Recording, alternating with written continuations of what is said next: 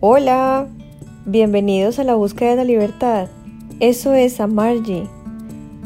Para los que no me conocen, mi nombre es Andrea Mota y llevo en esta búsqueda desde siempre y les quiero compartir un poco de lo que me he encontrado. Hoy nos embarcaremos en un viaje hacia lo que llamamos sufrimiento, para descubrir que de pronto sufrimiento no es sufrimiento, sino experiencia. Usaremos la historia de Quirón en la mitología griega, un centauro que podríamos decir muy sufrido, y le daremos la mirada a un par de versos de una escritura sagrada oriental que me encanta. Sufrimiento. Qué palabra tan intensa. Es una palabra que no quisiéramos mencionar porque comúnmente la asociamos a dolor, a algo negativo. Como que es una maldición el sufrir. La vida ha sido un sufrimiento en ciertos momentos de la vida, decimos de forma rápida porque así nos hemos acostumbrado a usar las palabras. La pandemia ha sido un sufrimiento.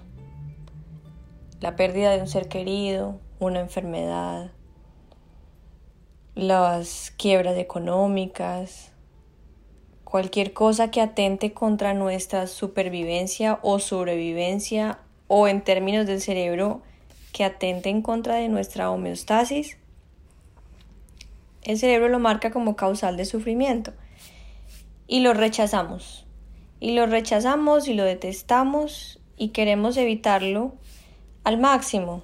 Y por eso llegan tradiciones orientales especialmente que pueden ver la vida desde el otro lado del espejo y usan las palabras de forma muy diferente y vienen y nos dicen como en la tradición oriental de la India, sea el yoga, el budismo, el sikhismo, el jainismo, el que ustedes quieran, ellos dicen que dukkha o sufrimiento es la vida. Y que lo que tenemos que hacer durante la vida es superar ese sufrimiento y convertirlo, trascenderlo en pasión, en placer, en humor, en risa. Y no dicen que hay que hacerlo como por ejemplo que estoy enfermo y sufro y me voy a curar y entonces dejo de sufrir. Porque ellos te están hablando de sufrimiento como una experiencia no han escuchado ese dicho que dice, me sufrí tal cosa, me lo sufrí al máximo, la montaña rusa que me subí en Six Flags y me lancé, me la sufrí al máximo. Y en esa manera de usar la palabra, vemos que sufrimiento no es algo enteramente negativo, sino como sufrimiento es como si viviéramos la experiencia de algo al máximo, como si fuera real como que la sufrimos en cuerpo y alma, como que la sentimos en la carne. O sea, me sufrí esa relación al máximo y no solo porque haya sido dolorosa, sino porque también fue placentera, porque pasé muy rico, porque me la sufrí con toda. Y a eso se refieren en Oriente especialmente con la palabra sufrimiento y me gusta. Y obviamente si lo van a leer en escrituras sagradas y eso, no lo van a decir de forma explícita, sino implícita como es el lenguaje de ellos.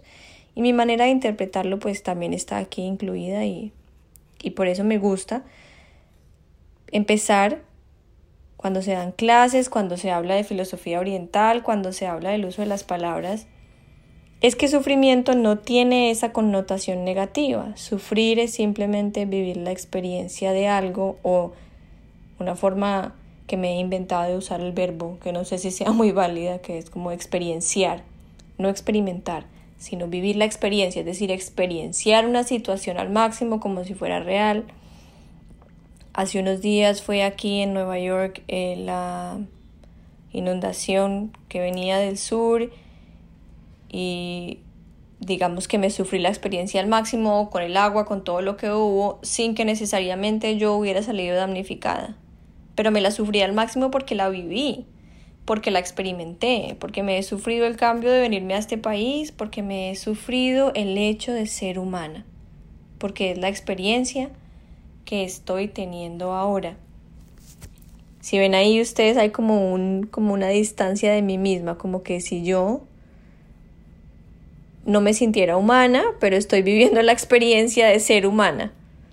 Algo así, y algo así está marcado desde Oriente y así lo proponen y por eso dicen que empezamos en dukkha, en sufrimiento, que es sentir este dolor profundo de ser humanos y lo debemos trascender en la vida a través de cualquier camino, así sea el no camino, y llegar a algo que llaman moksha o nirvana o samadhi o kaivalya o lo que usted como lo quieran llamar en, en otro idioma que simplemente significa la vivencia consciente de ese sufrimiento que deja de ser negativa, sino en una experiencia positiva en salud, en éxtasis, en unidad, en iluminación, en liberación, en felicidad, en reconocimiento, en estado de meditación. Pero normalmente cuando se habla de estos temas dice uno no, pero ¿cómo así que la vida es sufrimiento? Eso está muy negativo. Y así uno, así como les voy explicando pues hoy sobre qué sufrimiento es experimentar, entonces he escuchado reacciones de personas con las que he hablado, entonces me van a decir que entonces para qué vivir si la vida es un sufrimiento, esta experiencia, así sea experiencia es maluca, porque hay un tinte en las palabras como de difícil manejo, las palabras es como si hubieran quedado cargadas de, un, de una emoción y probablemente cada vez que yo diga palabra sufrimiento, inmediatamente en cada receptor de la palabra surja una sensación como maluca, como de algo enfermo, como de algo malo, como de algo que me quiero quitar. Y cuando ya tengo una palabra muy conectada a una definición y no únicamente una definición de diccionario, sino una definición personal y especialmente emocional, nos es difícil pensar. Y por eso se me ha ocurrido que para hoy les traigo dos ejemplos. Pues porque es un tema que vengo yo trabajando ya hace rato y me ha parecido fascinante. Y porque además lo he visto con la pandemia, eh, con el cambio climático de ahora, la crisis económica, los problemas de salud, con todo lo que estamos viviendo ahora como humanidad, que es muy doloroso. Y doloroso de verdad en muchos sentidos pero a la vez nos puede dar la oportunidad de ver como un entendimiento y tener unas revelaciones impresionantes. Entonces, la primera idea que voy a enlazar con esto, que me parece hoy, es Quirón. Quirón es una figura mitológica de la mitología griega.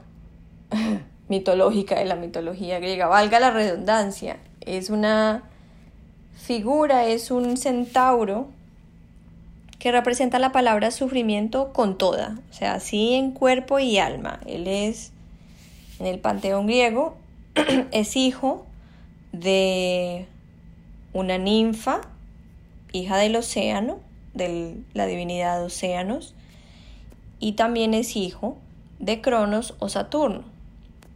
Estos dos tuvieron una unión sexual inesperada fuera del matrimonio porque Cronos ya estaba casado con una señora muy brava y se le escapó a la señora y se vino a la tierra, vio a Fílira, él se transformó en un corcel, un stallion, como decimos, un, un corcel masculino, un falo, como en, en, la cosa más atractiva y sexual, y se fue seduciendo a Fílira en la forma de una yegua y ella no caía, no caía, y muchos dicen que Saturno simplemente la violó, otros dicen que ella cayó rendida a sus pies el tema es que tuvieron una relación sexual al lado de una, al lado de una, pues ella era la amante, que ustedes saben que hoy en día eso deja y genera una huella psicológica. Cuando se acabó y se consumió el acto sexual, llegó la mujer de Cronos o de Saturno y lo pilló y este salió volado y la dejó ahí tirada en la playa donde tuvo el encuentro sexual con ella. Bueno, ella iba a continuar con su vida como si nada, pues afrontando psicológicamente el problema de semejante encuentro. Pero resulta que quedó embarazada. Y quedó embarazada de un monstruo acorde a Quirón.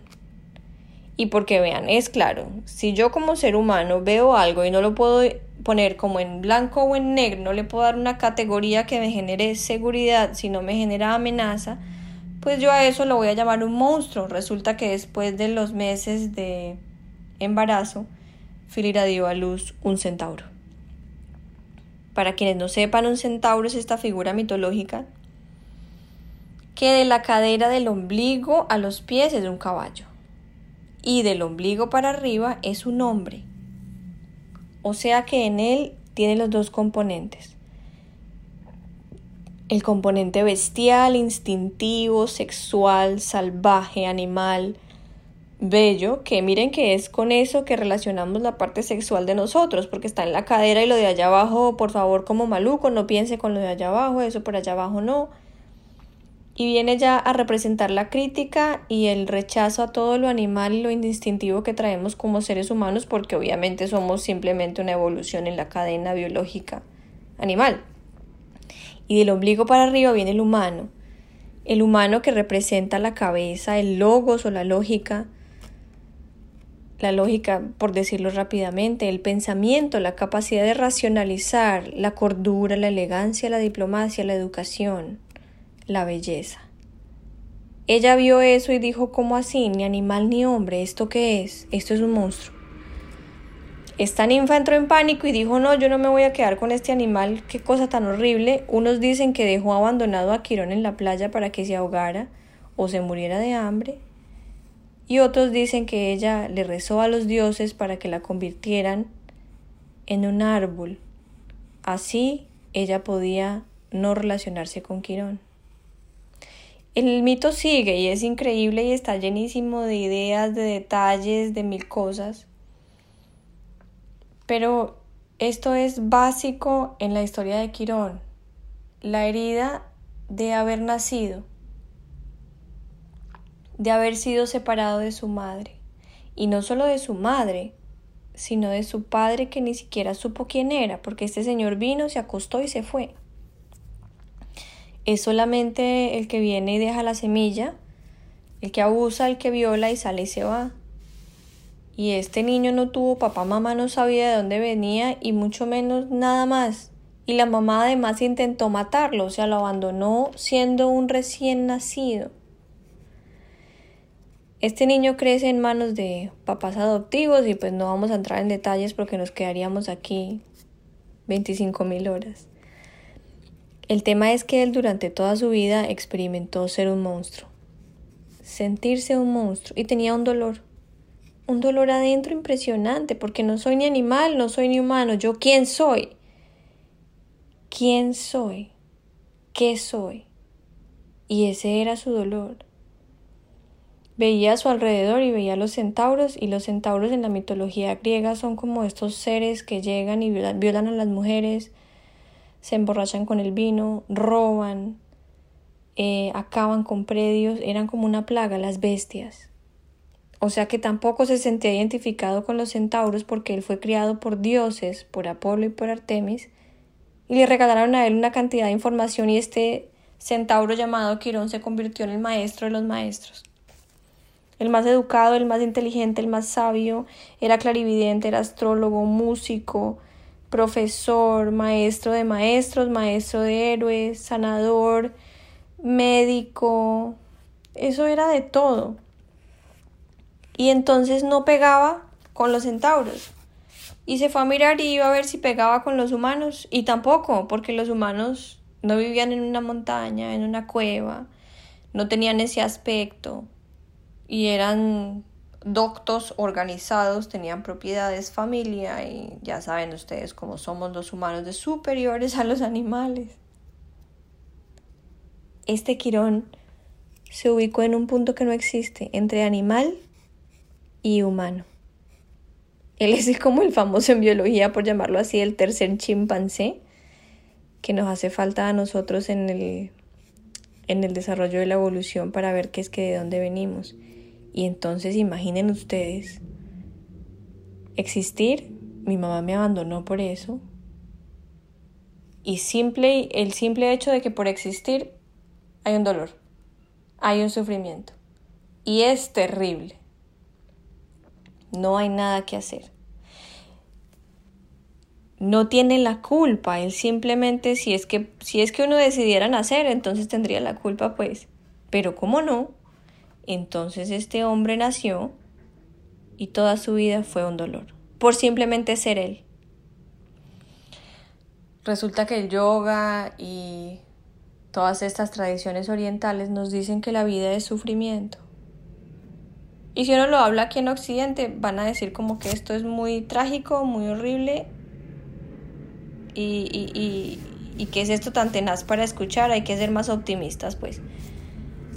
Pero resulta que en estas tradiciones orientales nos dicen, oiga, el dolor es parte de la vida. El sufrimiento es vivir ese dolor. El sufrimiento también es vivirse el placer. El sufrimiento es vivirse cualquier experiencia, como les decía al principio, es como experienciar, como no experimentar, sino como vivirse una experiencia al máximo, como si fuera real, tal cual. Pero observen el, el toquecito.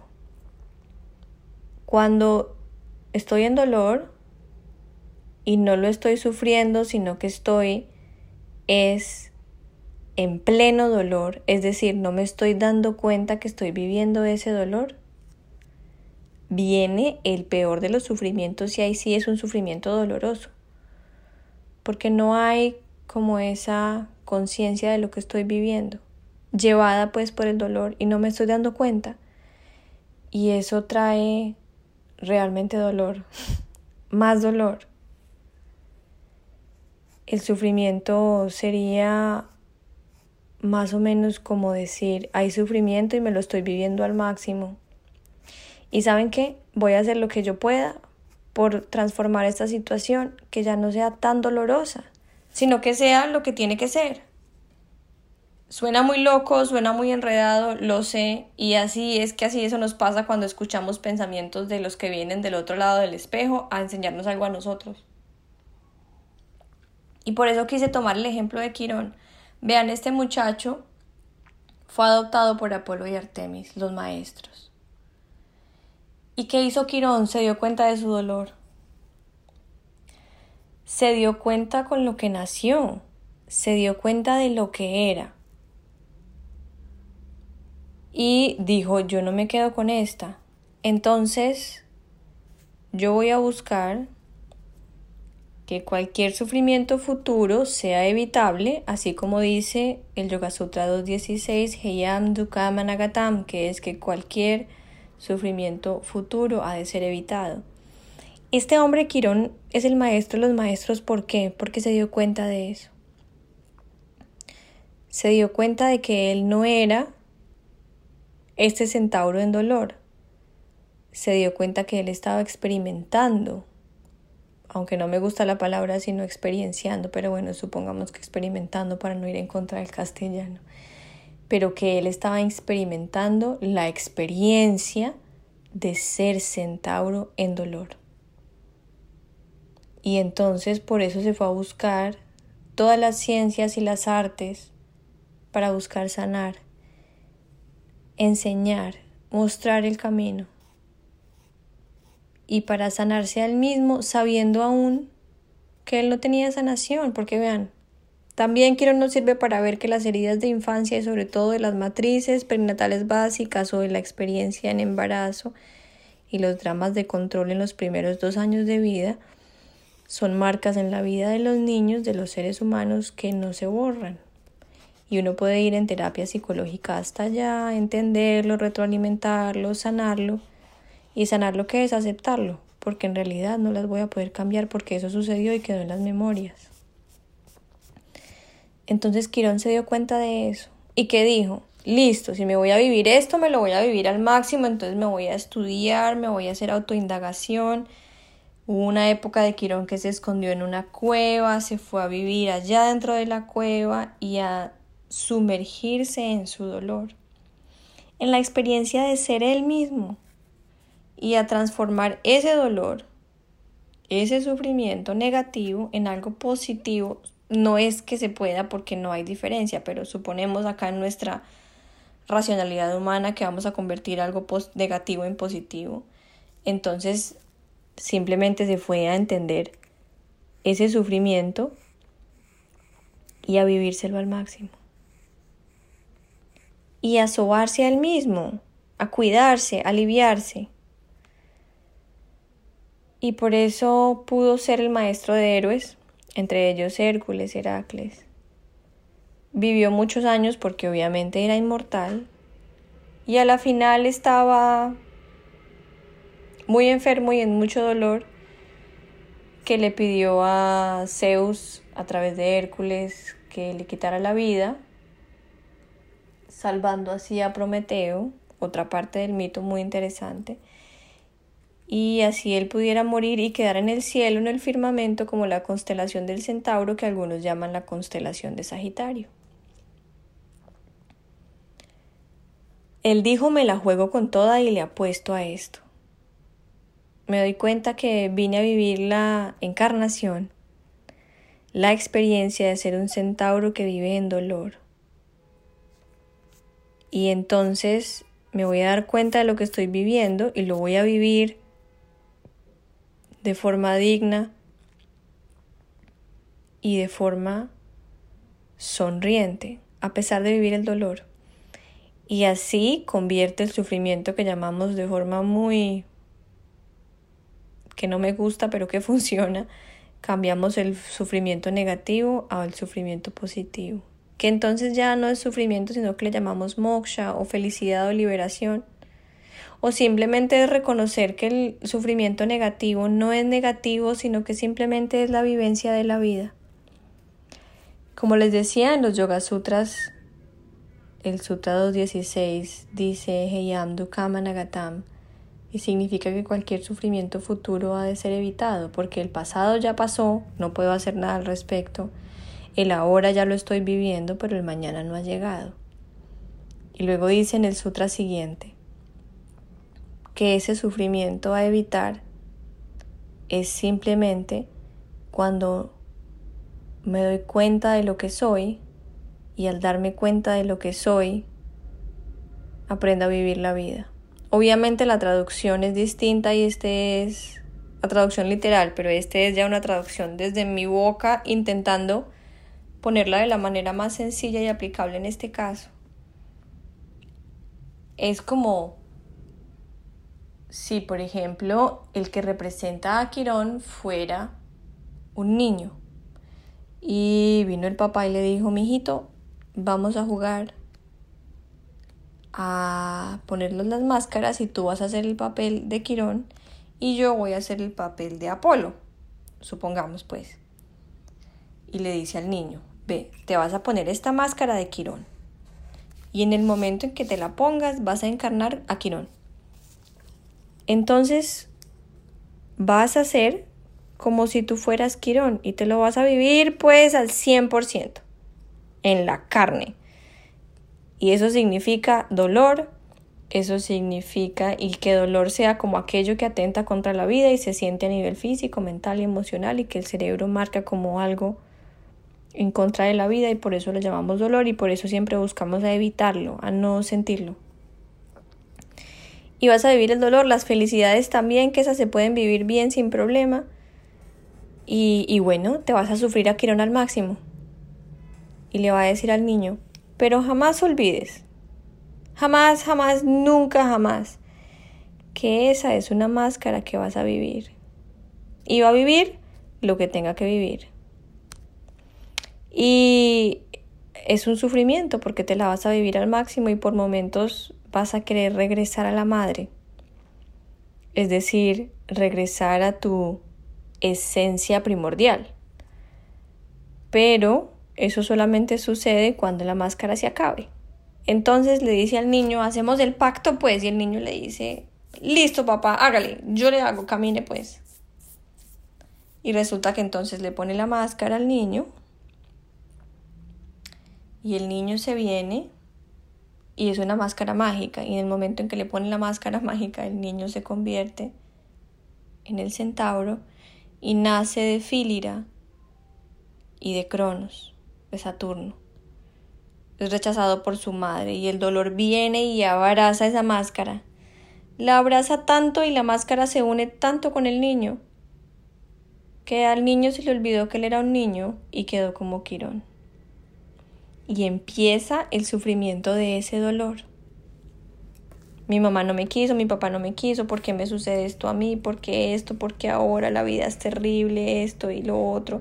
Y con justa razón, porque lo que vive es tremendo. Lo que vive es horrible, es súper doloroso.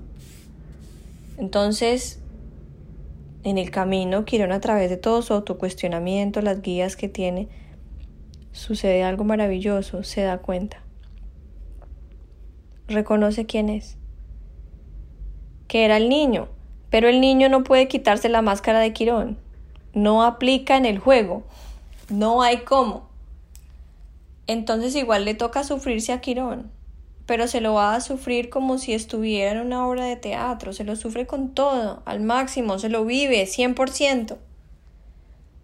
100% se lo vive y por eso Quirón se convierte en el maestro de maestros y esa herida que tiene se convierte en el motor, como en este pedazo de carbón negro que en el futuro si le hacemos la presión suficiente se puede convertir en un diamante. Y entonces Quirón se convierte en un maestro y cambió la vida de él sin cambiarla, porque sucedería lo que la máscara tenía que suceder. Pero cambió fue la vivencia, la forma de, del sufrimiento. Y simplemente se convirtió en un juego y obtuvo moksha viviendo aún todavía mucho dukkha, mucho sufrimiento, pero ya era de otro color y era moksha. Era positivo, era liberador. Y esa herida de Quirón se los traigo a colación desde la mitología griega y como fan de la astrología que soy estudiante eterna, representa en cada uno de nosotros ese dolor que tenemos, porque créanme, ese dolor de separación de la madre lo tenemos todos. A algunos que tenemos a Quirón muy marcado nos tocó vivirnoslo tal cual como el mito, y a otros no tan palpable, pero todos vivimos un parto todos nacimos. Y en ese momento del parto, dicen los psicólogos, que es la herida más profunda y de ahí viene la razón de dolor de toda la vida, porque estamos fuera del útero materno, porque el útero asemeja al cielo, porque en el útero soy uno, uno con mi madre, entonces no tengo que preocuparme, ella me pasa la comida, yo la recibo a través del útero, ella me quiere, todo es fácil, no tengo responsabilidades, no soy yo, Simplemente soy lo que mi madre es. Y todo es bello y maravilloso. Resulta que llega el parto y la historia cambia. Además que la experiencia del parto que es horrible y quienes han estudiado psicología o quienes han sido madres o quienes tienen la fortuna de recordar el parto, sabrán que ese tránsito es aterrador, oscuro, apretado, las contracciones, el niño siente que va a morir hasta que llega la luz y sale y cuando sale se da cuenta que está solo en el mundo y pega el primer berrido o el primer alarido. Y a los años reconoce que esa separación de su madre le implica que en cualquier momento va a llegar la muerte y que está en sus manos sobrevivir. Y esa es la herida primordial de cada ser humano y por eso la vida, dicen en Oriente, tiene una marca, se llama dukkha. Y es lo que nosotros consideramos aquí en Occidente sufrimiento y el sufrimiento doloroso y el tránsito a través del autoconocimiento y el autocuestionamiento es conocer ese sufrimiento, reconocerlo, no identificarme con él, como dice el Sutra 217, y simplemente vivírmelo al máximo.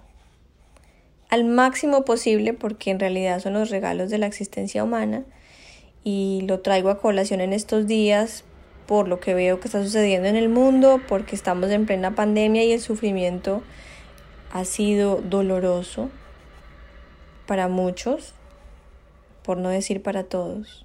Y por el cambio climático, que veo todo lo que está sucediendo y especialmente ahora aquí en Nueva York que ocurrió esta tormenta que no se esperaba que fuera a ser de esta manera catastrófica.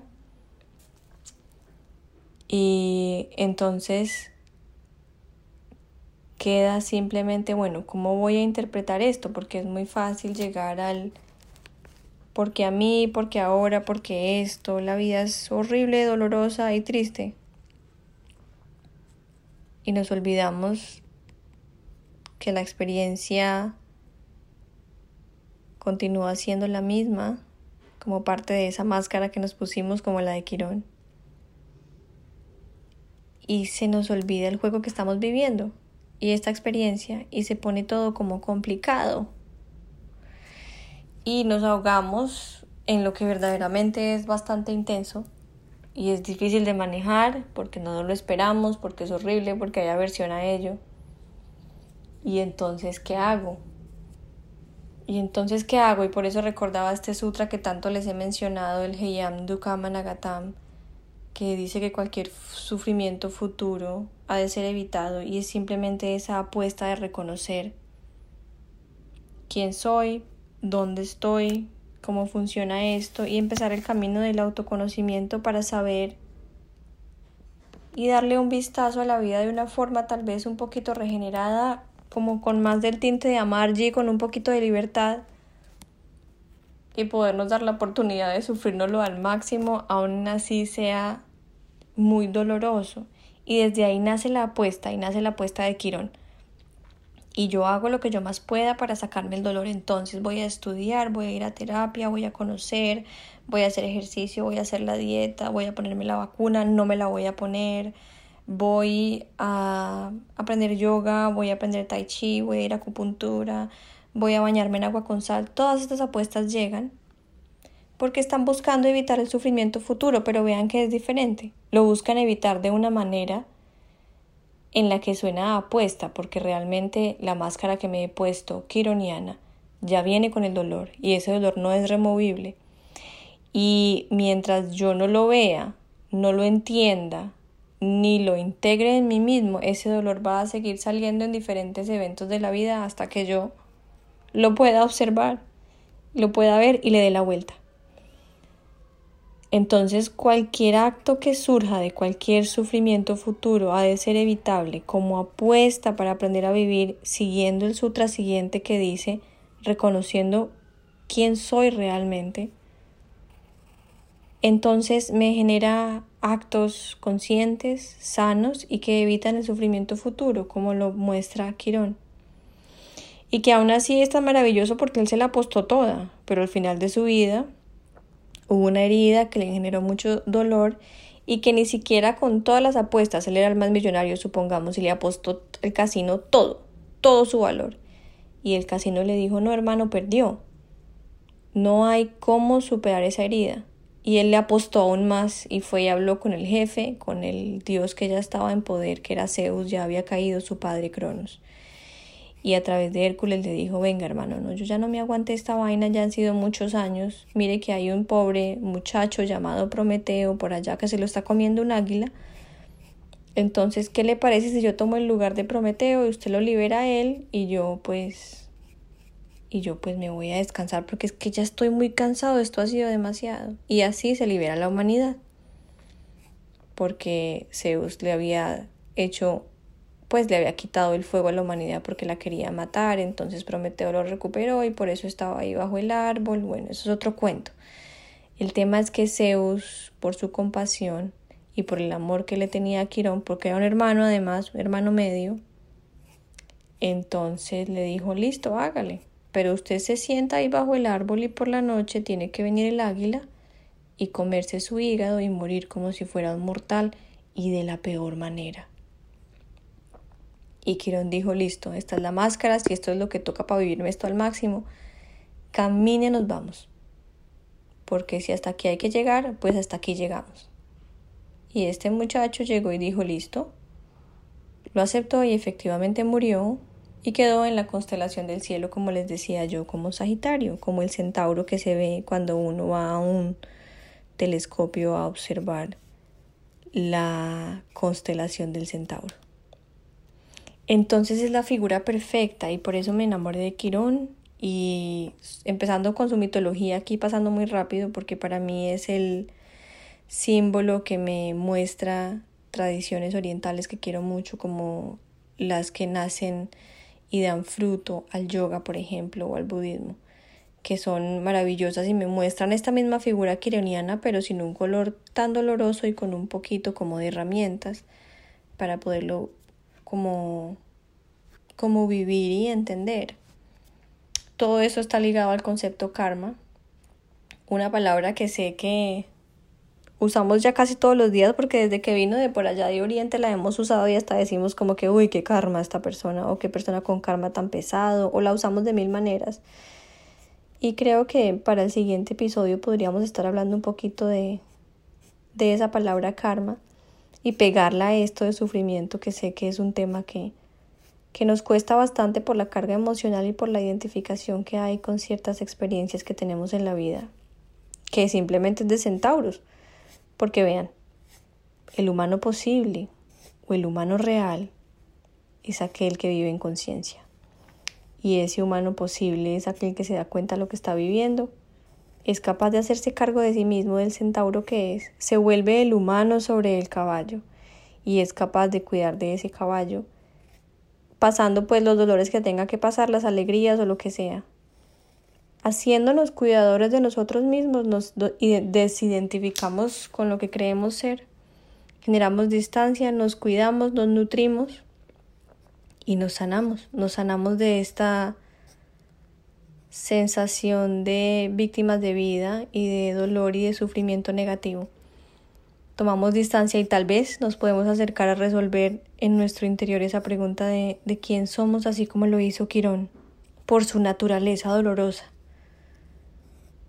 Espero que hayan disfrutado este encuentro y bueno, los espero en Instagram para que me lean y conversemos sobre este tema que me parece lo máximo.